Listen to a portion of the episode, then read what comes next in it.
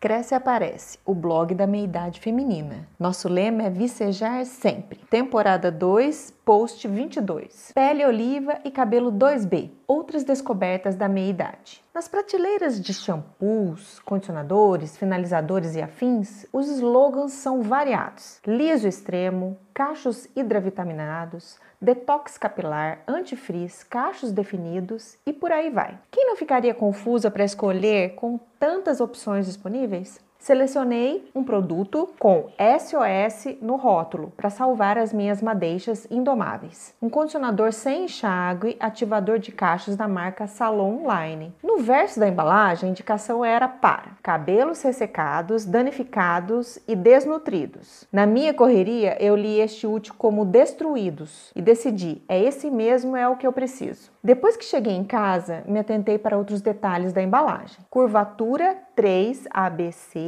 e 4 ABC. O que é isso, minha gente? Fui eu buscar no Google. Descobri que se tratava de uma classificação baseada no tipo de curvatura do fio do cabelo, e para cada grupo há um produto mais adequado. Funciona da seguinte maneira: entre lisos e crespos há uma série de subtipos de curvatura de fios que são divididos em 1, 2, 3 e 4, que por sua vez são subdivididos em A, B e C. De acordo com a figura abaixo, os cabelos ondulados são os 2A, 2B e 2C. Os cachos abertos são 3A e 3B. Os cacheados fechados são 3C e 4A. E os crespos são 4B e 4C. Veja os exemplos na imagem do Pinterest abaixo. Os cabelos lisos são os tipos 1A, 1B e 1C. Veja os exemplos na imagem abaixo. Interpretei que o meu cabelo é ondulado do tipo 2B e na empolgação acabei comprando um produto indicado para outro tipo de cabelo. O correto seria escolher o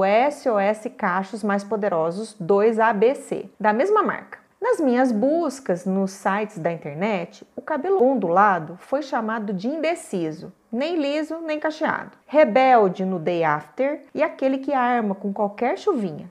Segundo uma publicação da Universa, os ondulados são cabelos indefinidos e mais do que o shampoo e o condicionador, o finalizador é o mais importante para domar a juba e deixar os fios arrumados. Cabeleireiros experientes sugerem produtos como fórmulas mais leves para não pesar o visual, bem como aqueles em spray de fácil aplicação. Um exemplo é o spray texturizador Meu Liso Ondulado. Espalhe pelo comprimento, nunca na raiz, e amasse para marcar as ondas. Continua a recomendar o uso da touca de cetim para secar os cabelos. Dica: deixe a franja de fora e ajeite com escova. E da franja de cetim para dormir. Leia mais no post bonita, saudável e sustentável. Ah, eu concluí o cronograma capilar da Lovel, de dois meses de tratamento sobre o qual comentei no post Meus Cabelos, Minhas Regras. O resultado foi excelente. A quantidade que vem no kit foi suficiente para o tempo de tratamento. Porém, mesmo com a recomendação de usar o kit durante tal período, pela minha experiência, achei melhor fazer por 30 a 45 dias, uma vez que depois disso meu cabelo acostumou com os produtos e senti a necessidade de dar uma pausa para retomar o uso dos produtos de costume quando fiz isso, depois dos 60 dias, meus cabelos reviveram novamente. Então, o ideal seria fazer o cronograma por 30 dias, retomar os produtos de costume, período de descanso, por outros 30 dias, seguir o cronograma novamente e assim por diante. Saindo do cabelo, direcionando a discussão para a pele, vamos dar uma pausa de intervalo para a música do post. A música de hoje vem na voz grave e linda de Zélia Duncan, ao violão e ao vivo, num show em BH no ano de 2019. Eu costumava usar essa canção para a volta calma e relaxamento ao final da minha aula de dança aeróbica. Era revigorante. Com vocês, a música não vai ainda. Voltando ao nosso assunto, prestei mais atenção no tom da minha pele quando passei a ficar mais em casa. Quando era adolescente, no início da juventude, eu aproveitava mais o sol e a piscina. Minha pele era mais bronzeada e somente desbotava durante os meses de inverno, quando se tornava meio amarelada. Meu marido até comentou comigo: Nossa, você deu uma branqueada. Parece que está até meio esverdeada. Aí eu contei a ele que meu tom de pele é o oliva, confirmado pela minha dermatologista na última consulta. Segundo ela, o meu tipo de pele tem tendência a manchas, é o que eu fui tratar, e se bronzeia facilmente, o lado bom. Enquanto que outros tipos de pele apresentam tons avermelhados ou amarelados, a pele oliva tem tom levemente esverdeado. Não é nenhum Hulk. Temos como exemplos desse tipo de tonalidade pessoas conhecidas na TV, como a Juliana Paz, a Jennifer Lopes e a Kim Kardashian. Contudo, para nós mortais que queremos arrasar na maquiagem, é importante identificar o tom e o subtom da pele para acertar na cor da base e valorizar nossas características usando as cores certas para o nosso tipo. De acordo com uma publicação sobre o tema, a pele oliva tem o equivalente de 5% de rosa e 95% de amarelo, num subtom esverdeado, segundo a maquiadora e visagista Sara Anjos. Para analisar a sua, use a luz natural do dia, vista-se com roupas brancas e esteja em ambiente neutro. Não use make-up e cubra os cabelos. Veja exemplos no pin abaixo. Você também pode usar alguns truques para saber a temperatura da pele, ou seja, quente ou fria. Não tem relação com temperatura corporal, mas com a intensidade da cor.